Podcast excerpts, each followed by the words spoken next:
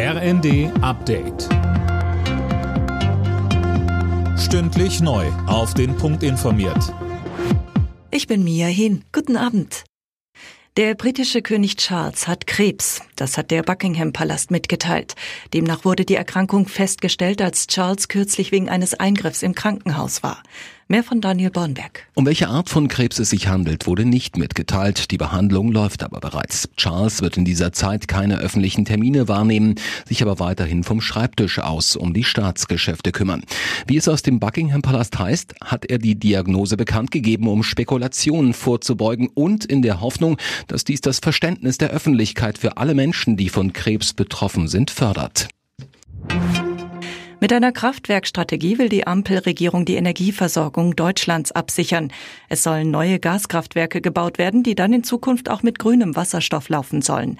Sie sollen Energie liefern, wenn Wind oder Sonne fehlen. Justizminister Buschmann hat Eckpunkte für das neue Konzept der Verantwortungsgemeinschaft vorgestellt. Künftig sollen sich Menschen, die nicht verwandt oder verheiratet sind, gegenseitig rechtlich absichern können, etwa befreundete Alleinerziehende oder Alten-WGs.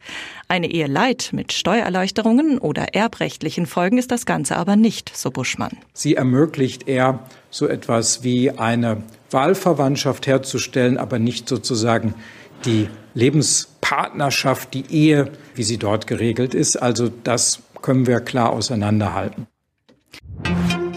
Urteil im Prozess um den Streit zwischen Rapper Bushido und Clanchef Abu Chaka. Der muss eine Geldstrafe von gut 80.000 Euro zahlen, und zwar wegen illegaler Tonbandaufnahmen.